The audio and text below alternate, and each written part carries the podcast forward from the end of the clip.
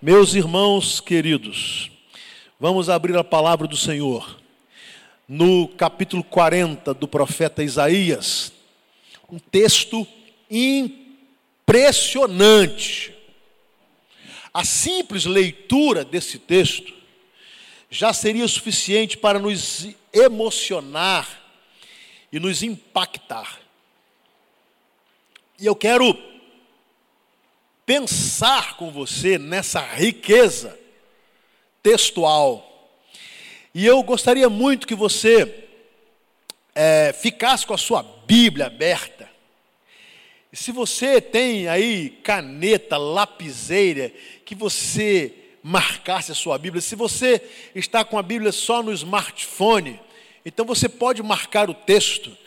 Porque essa porção da palavra de Deus, esse capítulo, ele é tremendo, impressionante.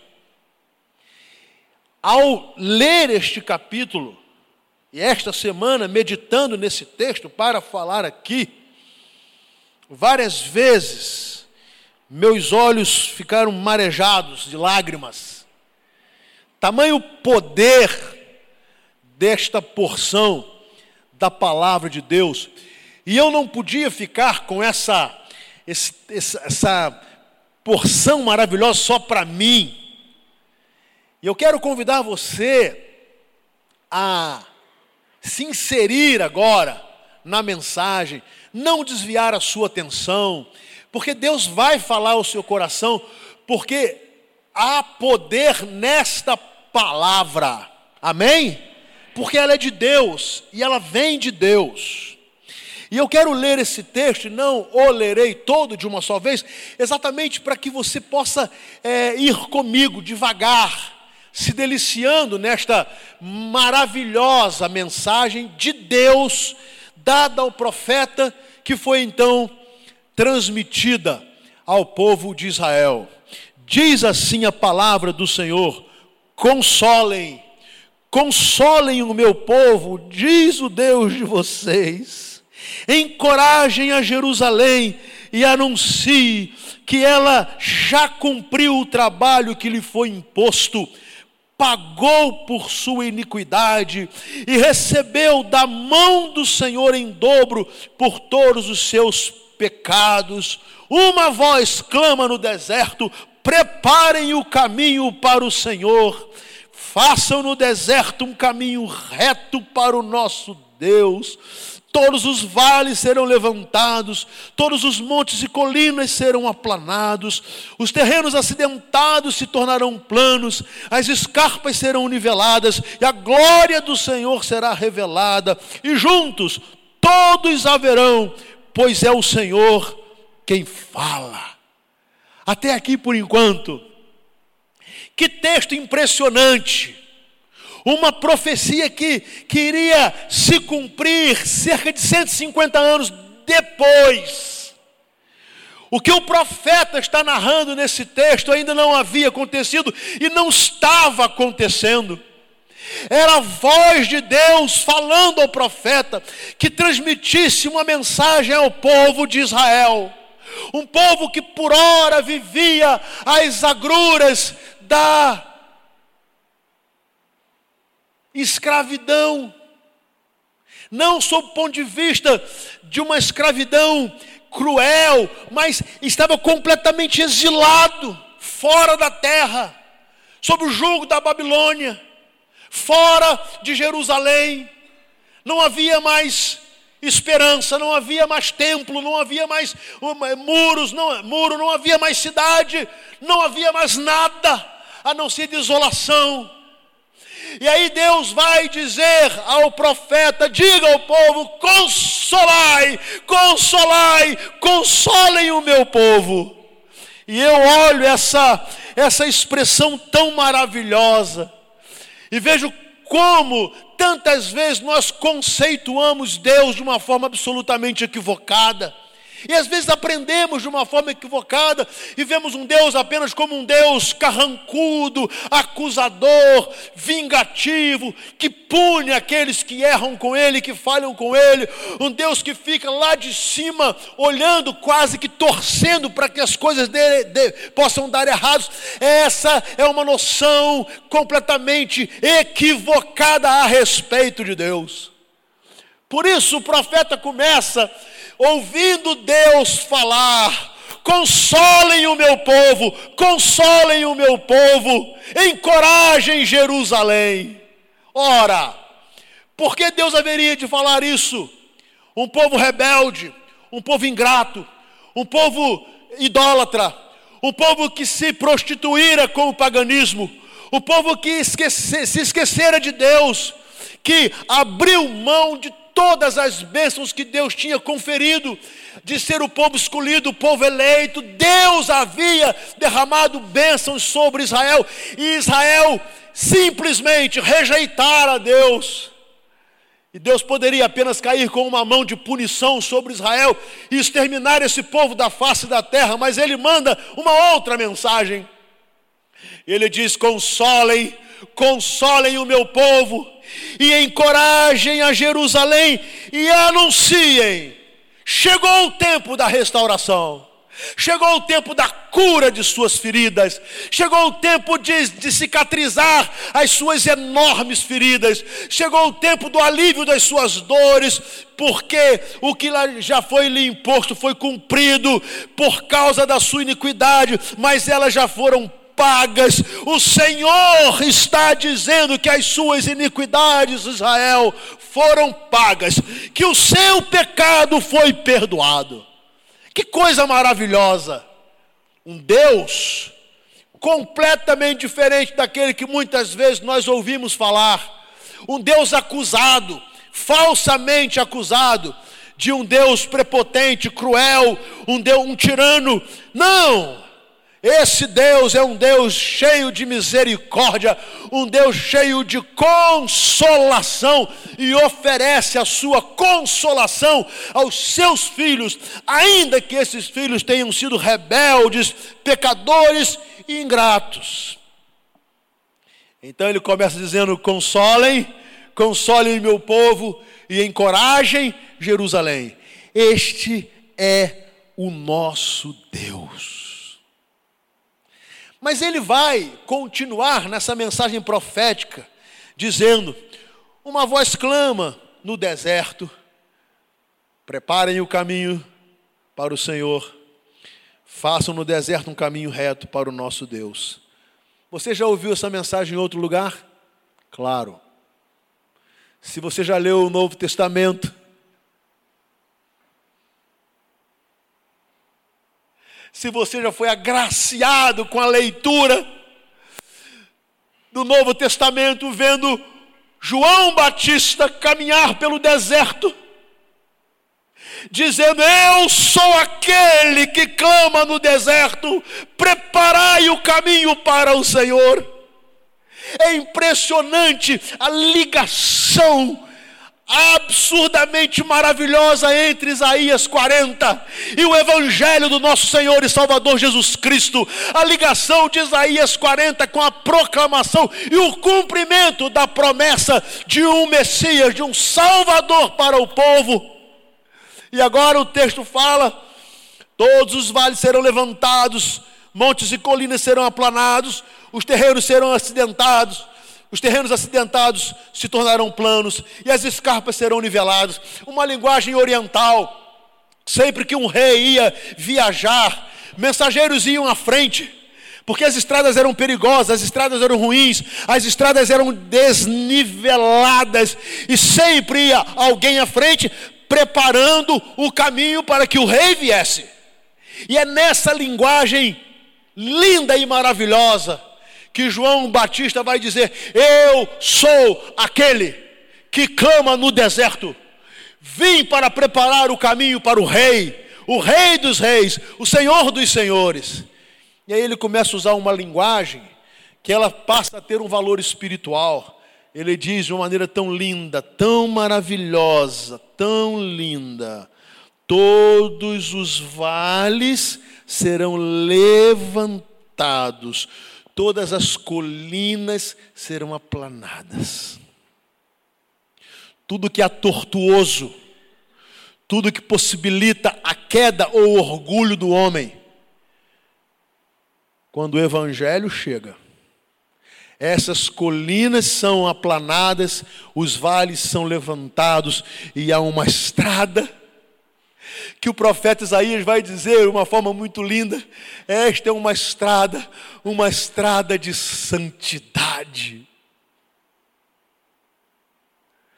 Todas as colinas, todos aqueles que vivem no orgulho, todos que vivem na prepotência, todos que, que se, se acham é, merecedores das glórias, quando o Evangelho chega, o Evangelho vem trazendo essa gente para baixo, porque só há um rei, só há um Senhor.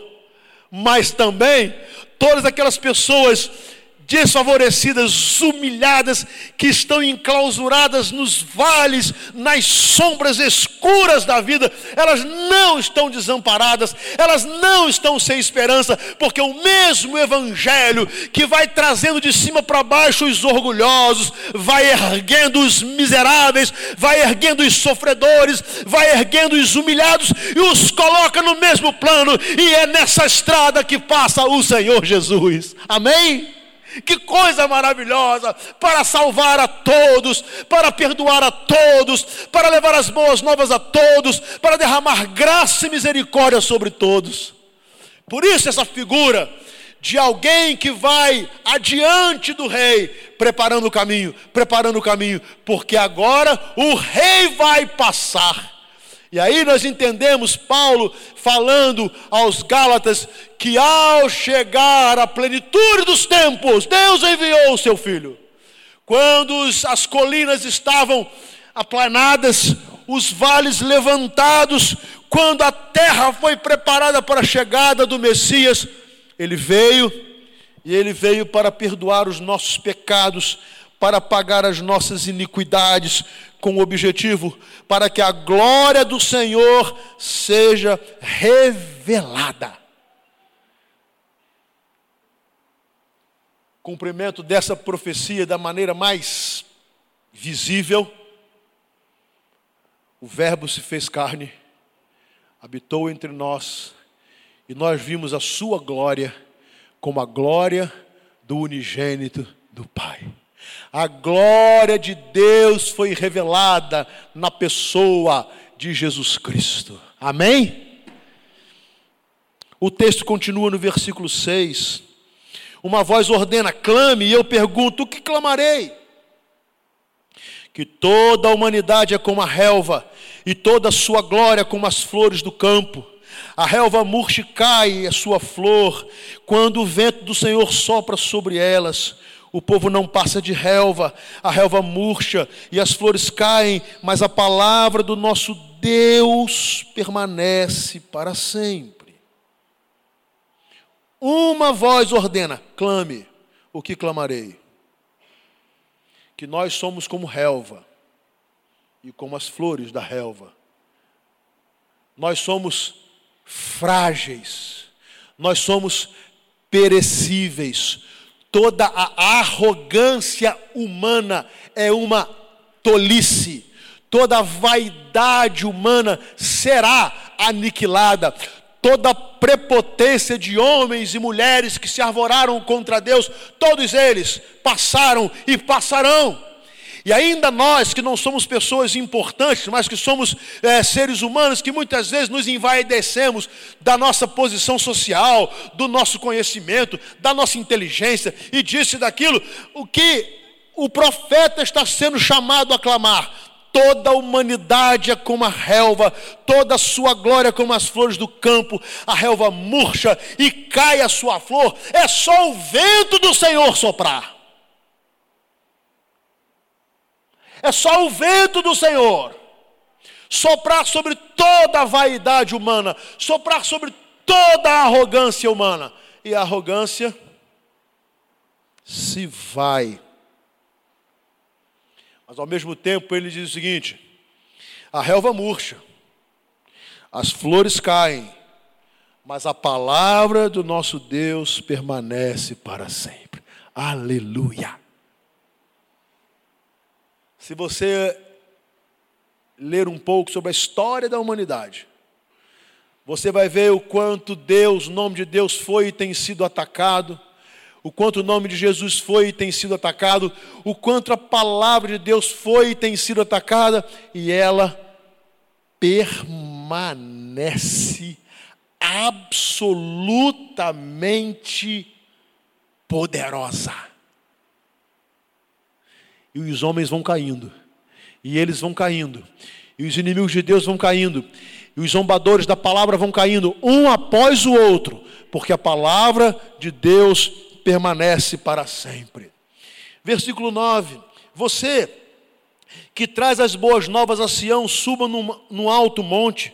Você que traz boas novas a Jerusalém, erga sua voz com fortes gritos, erga, não tenha medo, e diga às cidades de Judá: aqui está o seu Deus, o soberano, o Senhor, vem com poder com o seu braço forte ele governa, a sua recompensa com ele está, e o seu galardão o acompanha.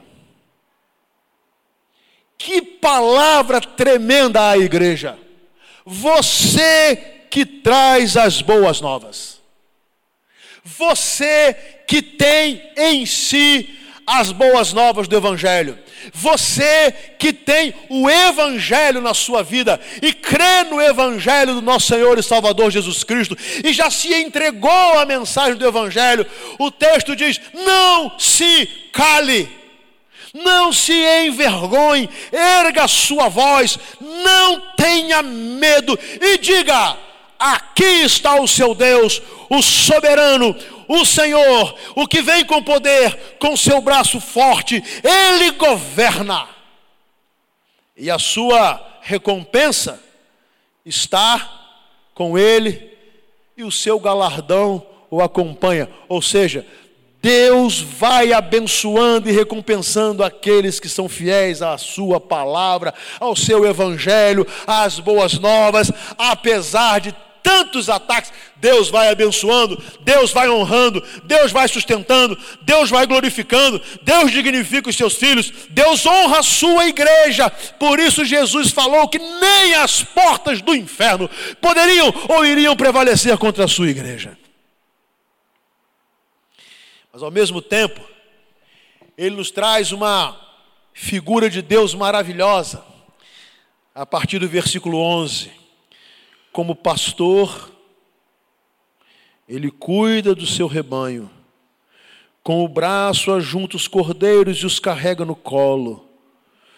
Conduz com cuidado as ovelhas que amamentam suas crias. Interessante que os versículos anteriores nos falam de um governador, de um soberano, de um homem poderoso, e todo o poder está em suas mãos, e ele é cheio da autoridade. Mas esse mesmo Deus, poderoso, ele é pastor. Como pastor, ele cuida do seu rebanho.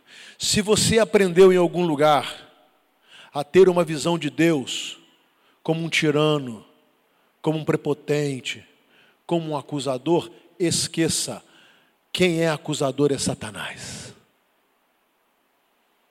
Esqueça um Deus com vontade de sair punindo as pessoas. Esse não é o Deus que criou o mundo e tudo que nele há. Esse não é o Deus Pai e Salvador do nosso Senhor Jesus Cristo. Esse não é o Deus de Isaías. Esse não é o Deus de Israel. Esse não é o Deus da igreja. O Deus da igreja é poderoso, o Deus da igreja é soberano, o Deus da igreja fará com que a sua vontade se cumpra, mas esse Deus é o nosso pastor. E é impressionante, porque se você pegar esses versículos, o versículo, o versículo 11, e se reportar o Evangelho de João, capítulo 10, você vai dizer assim, mas eles foram escritos na mesma época? Não! Mas lá em João capítulo 10, Jesus vai falar: Eu sou o bom pastor. O bom pastor dá a sua vida por suas ovelhas. Que coisa maravilhosa! Por isso você precisa entender o começo desse capítulo. Esse Deus que é o nosso pastor, esse Deus que cuida de mim e de você, esse Deus que nos ama, esse Deus que nos protege, esse Deus que nos corrige por amor, Ele é o Deus que diz: consolai, consolai, consolai o meu povo, encorajem a Jerusalém.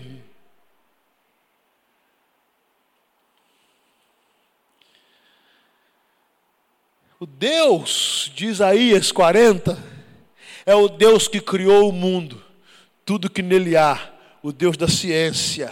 O versículo 12 vai dizer: Queridos universitários, se deliciem agora. Quem mediu as águas na concha da mão? Ou com o palmo definiu os limites dos céus? Quem jamais calculou o peso da terra ou pesou os montes na balança e as colinas nos seus pratos? Quem definiu limites para o Espírito do Senhor ou instruiu como seu conselheiro? A quem o Senhor consultou que pudesse esclarecê-lo e que lhe ensinasse a julgar com justiça? Quem lhe ensinou o conhecimento ou lhe apontou o caminho da sabedoria? Na verdade, as nações são como a gota que sobra do balde, para ele são como o pó que resta na balança, e para ele as ilhas não passam de um grão de areia. Quem mediu as águas na concha da mão? Quem aconselhou Deus? Quem orientou Deus? Para criar ou como criar todas as coisas? Ninguém. E aí nós ouvimos e vemos tantas pessoas abandonando a fé nesse Deus maravilhoso, porque uma nação falou, um governante falou, um doutor falou, um professor falou. Quanta tolice desses homens vaidosos e prepotentes, não são nada. Na verdade, as nações são como a gota que sobra do balde. Você quer pensar nas superpotências que têm se levantado na história? Sombra de balde. A Síria, Egito, Babilônia, a Pérsia, a Grécia, Roma. União Antiga, Soviética, Itália, Alemanha, Estados Unidos. Vai descrevendo aí. Escolha. Tudo não passa como sombra de balde diante de Deus. Todos os impérios que tentaram ser Deus caíram, um após o outro. Estude a história de impérios e da ciência que se arvorou ser Deus e tentou afastar as pessoas de Deus e tirar. O... Estude e você vai ver a queda de uma após a outra, de todos os homens que tentaram fazer a mesma coisa, caíram. Porque Deus é soberano, Ele é o Criador e sustentador de todas as coisas. Versículo 17: Diante dele todas as nações são como nada, para ele são sem valor e menos que nada. Com quem vocês compararão Deus? Eu acho muito interessante, acharia até, até cômico se não fosse trágico as pessoas tentando definir Deus, encaixotar Deus, colocar Deus dentro do molde de suas mentes finitas, e alguns dizem não crer em Deus porque Deus é isso, Deus é aquilo, se Deus fosse bom, se está, e começam a. E o que é pior, vai um monte de gente atrás. Vai um monte de gente atrás. Dentre outros, Freud chegou a dizer assim: não, não, Deus não criou o homem. O homem que criou Deus na sua mente. Aí vai um monte de gente atrás dessa baboseira. Aí Nietzsche se levanta e diz: Deus morreu. Deus está morto. E essa mente limitada consegue levar um monte de gente atrás dele. É verdade, Deus está morto. Eu vou dizer para você só o que está escrito no capítulo 14 do livro de Salmos. E disse o louco no seu coração: Deus não existe. Loucos, tolos, agora é só uma conjectura, nenhuma afirmação. Não sei se por isso que tanto Nietzsche como Freud terminaram e morreram loucos.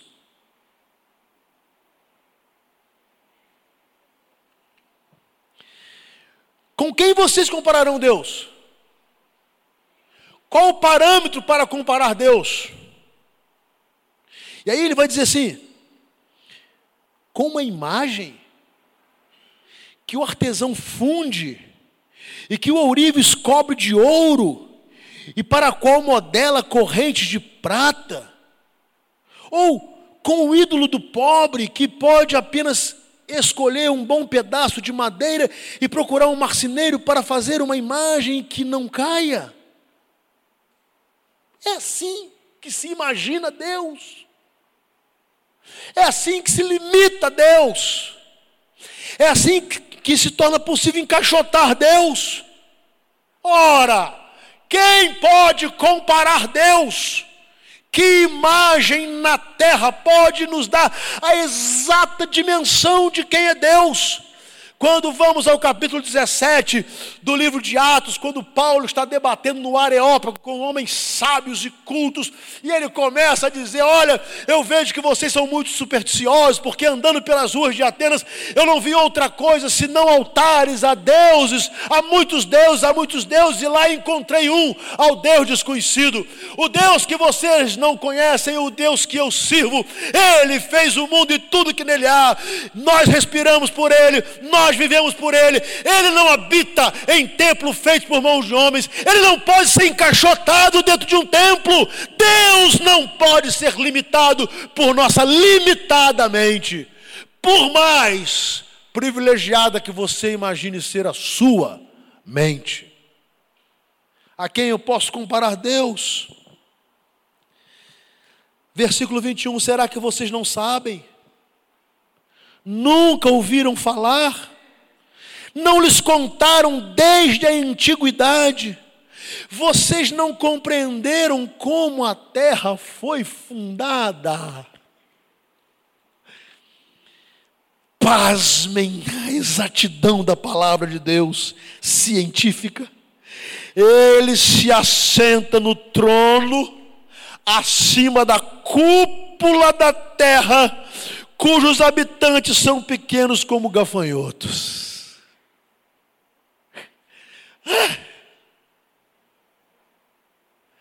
A igreja foi acusada de condenar Galileu, porque ele faz uma afirmação de que o mundo, na verdade, ele, ele não era esse, esse mundo heliocêntrico, ele não era um mundo que tudo girava em torno da terra.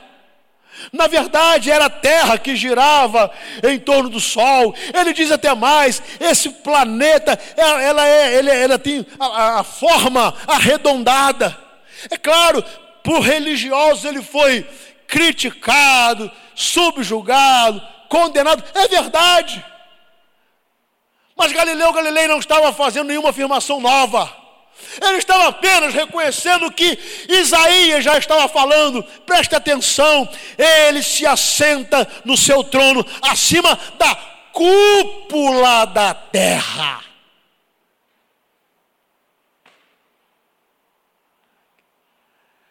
Oh Deus! Tantas pesquisas, tantos estudos e tantas controvérsias para chegar a uma conclusão correta mas que já estava escrita no capítulo 40 do profeta Isaías. Era só ler. Era só ler. Era só ler e crer. Ponto. Ponto.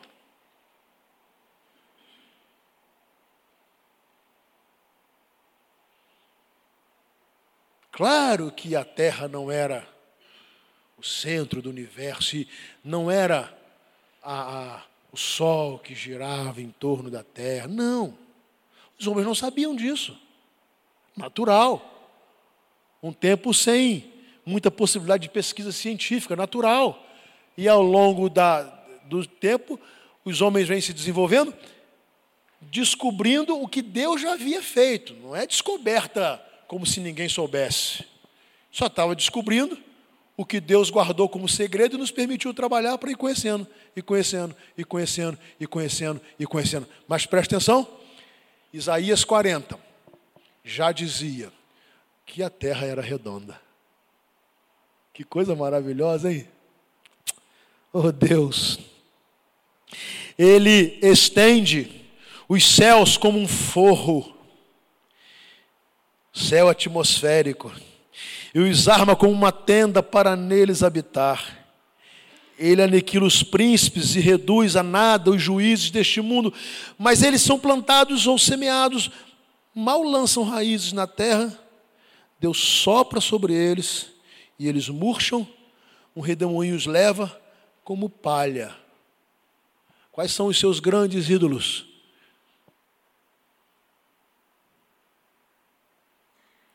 E olha que os seus ídolos nem precisam ser os de Cazuza, eles não precisam ter morrido de overdose.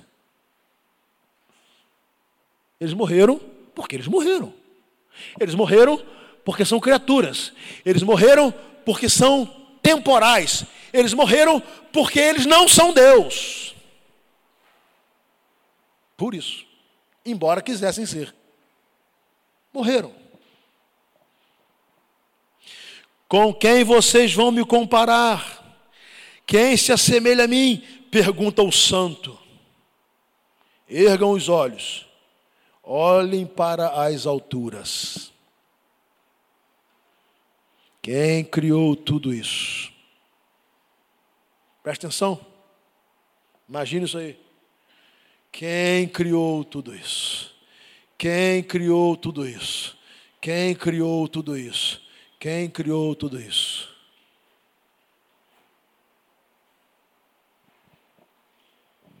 E aí você vai ao Salmo 19, está escrito lá: Os céus declaram a glória de Deus, o firmamento anuncia as obras de suas mãos. Um dia faz declaração, outro dia, uma noite anuncia outra noite, e aí vai.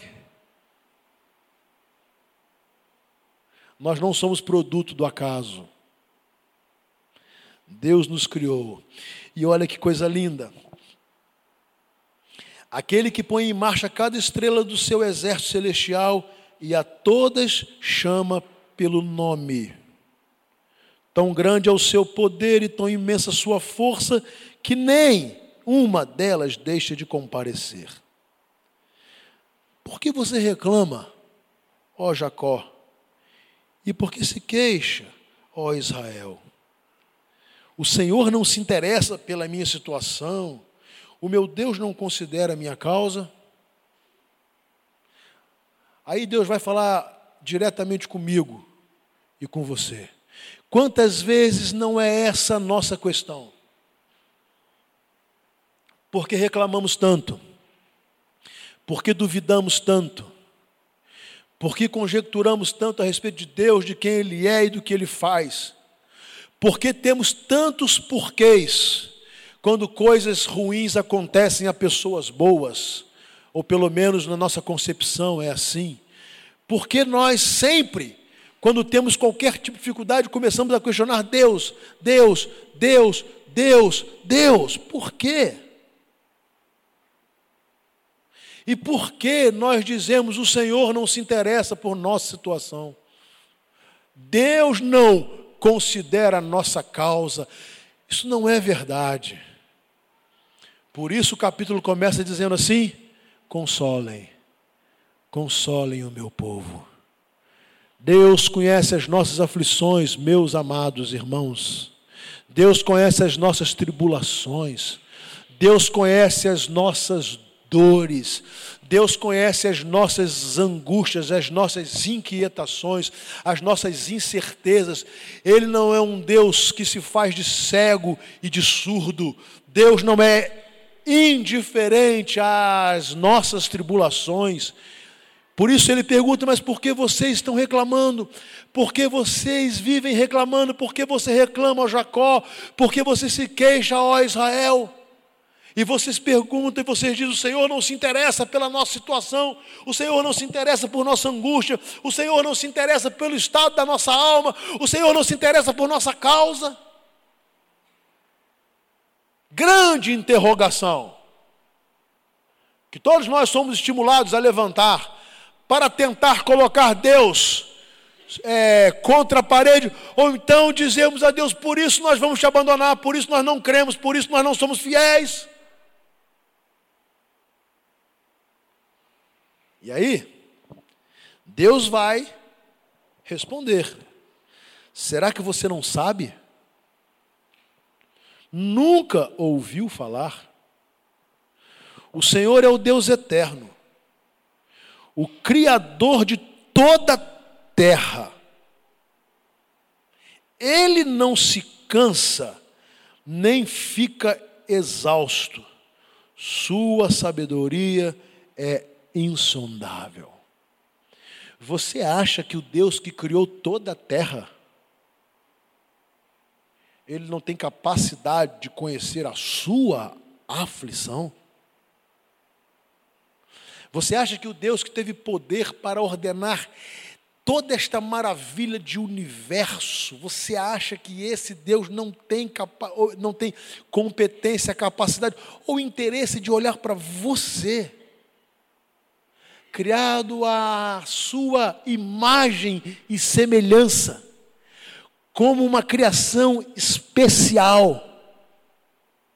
Será que você imagina um Deus assim, indiferente?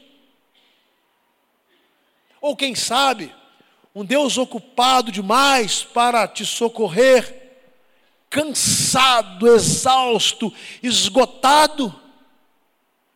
Assim afirma o Senhor o Senhor é Deus, é o Deus eterno, Criador de toda a terra. Ele não se cansa, ele não fica exausto, e a sua sabedoria é insondável. Ninguém é tão sábio quanto Deus.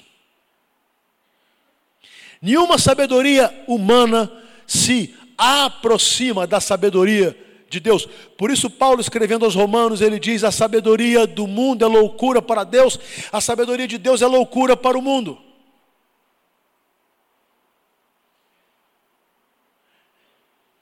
Porque Deus é absolutamente mais poderoso, soberano, e a sua sabedoria é absolutamente inatingível por qualquer saber humano.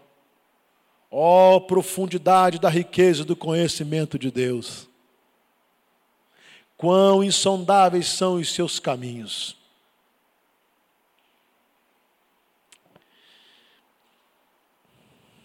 Agora, esse Deus poderoso, Criador, vem até nós nos ajudar. E olha o que o texto continua a dizer. Ele, presta atenção, fortalece o cansado e dá grande vigor ao que está sem forças. Ele é um Deus que nos socorre. Lancemos sobre Deus toda a nossa ansiedade, porque Ele tem cuidado de nós. Deus é o nosso refúgio, nossa fortaleza, socorro bem presente na angústia. Na minha angústia clamei ao Senhor, Ele ouviu o meu clamor.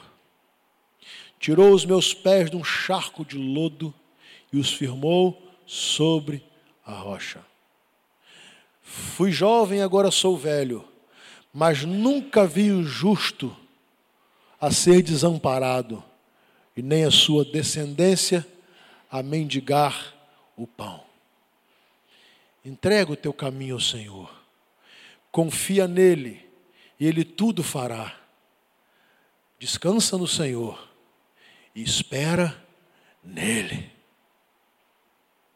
Aquele que habita no esconderijo do Altíssimo, à sombra do Onipotente, descansará. Direi ao Senhor: Ele é o meu Deus.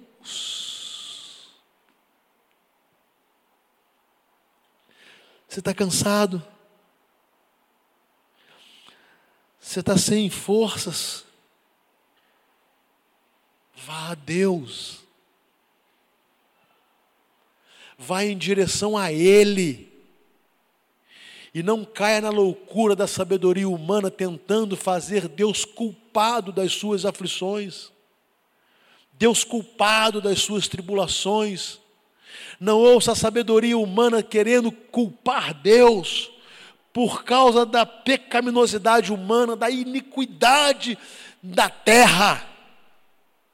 Vá a Deus, corra para Deus, vá para os braços de Deus, porque Ele fortalece o cansado e Ele dá grande vigor ao que está sem forças. Agora, é claro que não tem como haver comparação entre a nossa capacidade e Deus, gente. Nós somos homens frágeis e falhos. Por isso o texto continua dizendo: até os jovens se cansam e ficam exaustos, e os moços tropeçam e caem. A exaustão, o cansaço, a queda, essas coisas não são peculiares apenas aos idosos, aos que não têm mais o vigor da juventude, não. Até os jovens se cansam e caem. E espiritualmente falando, muitos jovens se cansam da vida cristã, muitos jovens se cansam e caem no domínio do pecado, se tornam escravos do pecado. Muitos jovens abandonam o caminho do Senhor, eles se cansam, eles caem, até os jovens experimentam a queda e a fraqueza física e espiritual.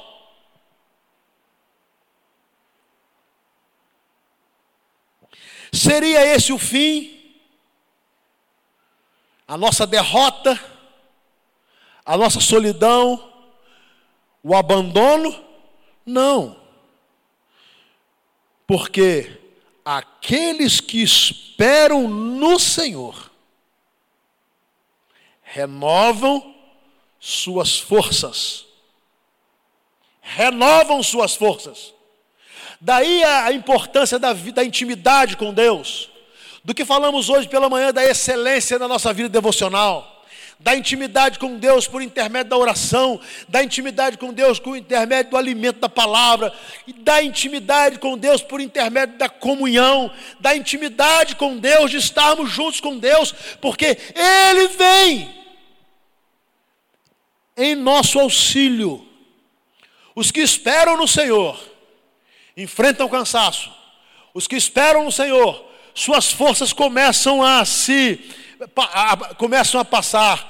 Os que esperam no Senhor algumas vezes tropeçam, isso é verdade, mas os que esperam no Senhor, quando enfrentarem a fraqueza ou a queda, o Senhor renova as suas forças. Amém?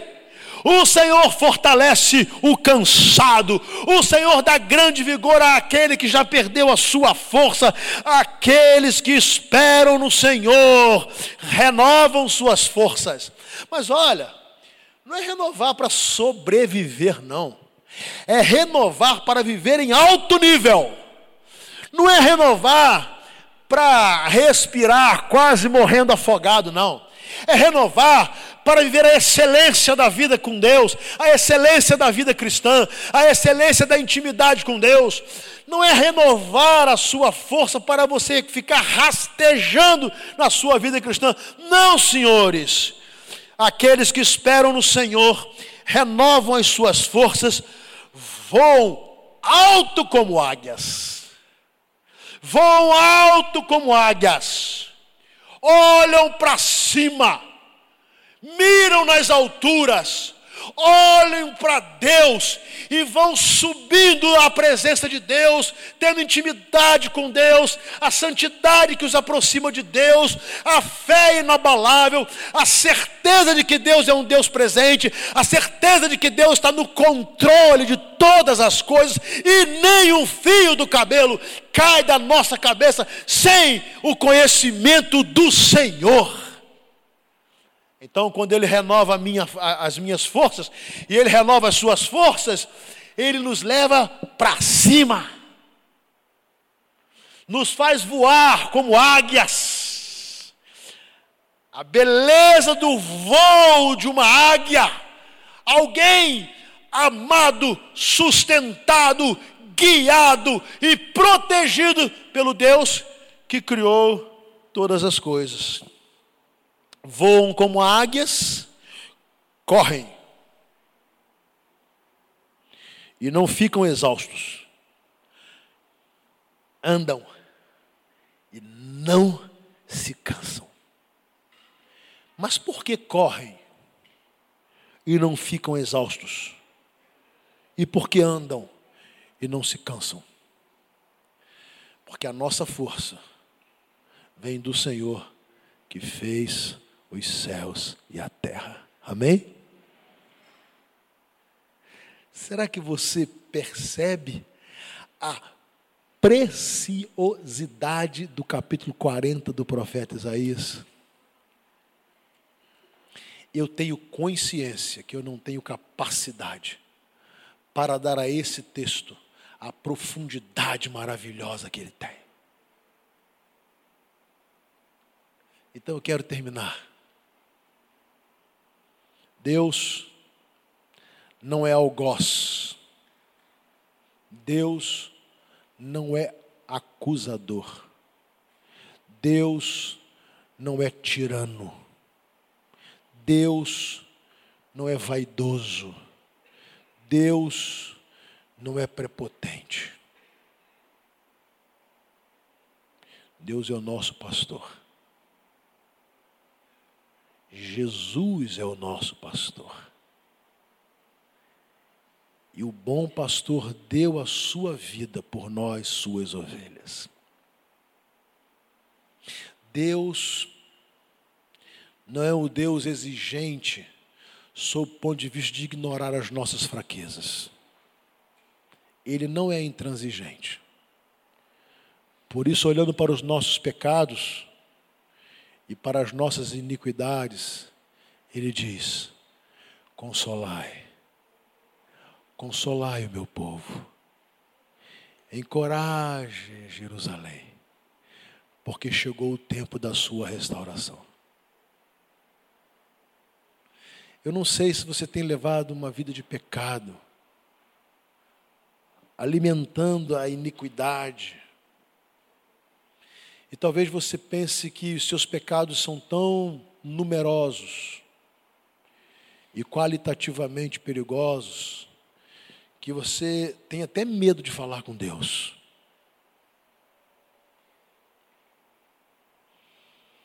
Ainda que os nossos pecados sejam vermelhos como a escarlate, o Senhor tornará o nosso coração mais branco, mais alvo do que a neve. Quando Deus derrama pecado, perdão sobre as nossas vidas, Ele diz: Eu não me lembrarei mais de nenhuma das vossas iniquidades. Consolem, consolem o meu povo.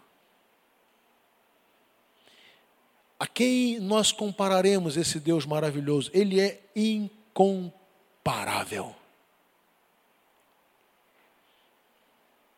Cuidado para você não supervalorizar homens.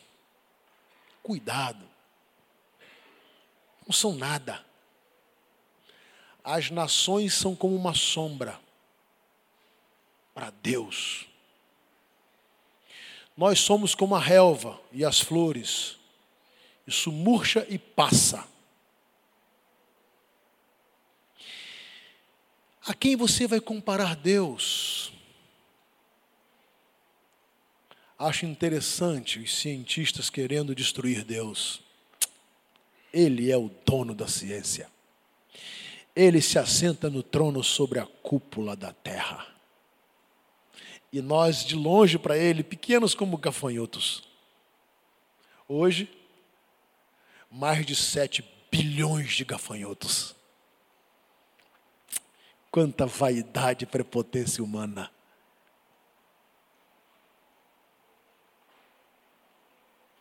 Quem criou tudo isso? Aquele que até as estrelas ele chama, as chama pelo nome.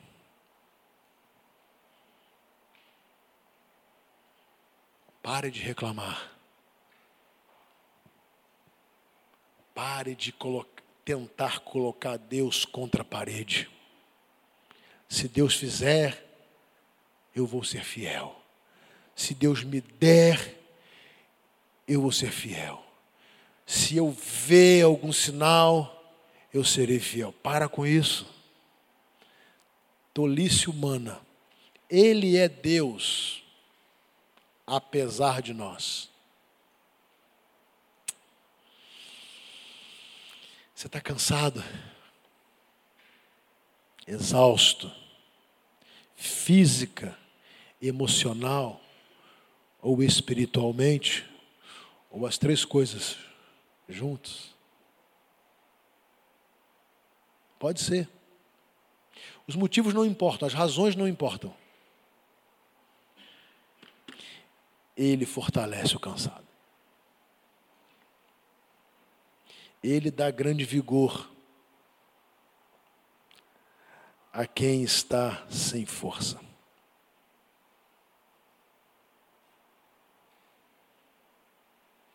O cansaço, o esgotamento, não é privilégio de alguns, até os jovens se cansam e caem. O privilégio há para aqueles que esperam no Senhor. Os que esperam no Senhor, sendo jovens, sendo idosos, sendo ricos, sendo pobres, sendo importantes socialmente, sendo anônimos, os que esperam no Senhor.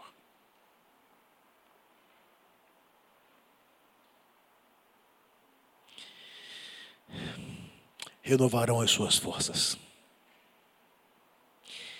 Voarão alto como as águias. Correrão, não ficarão exaustos.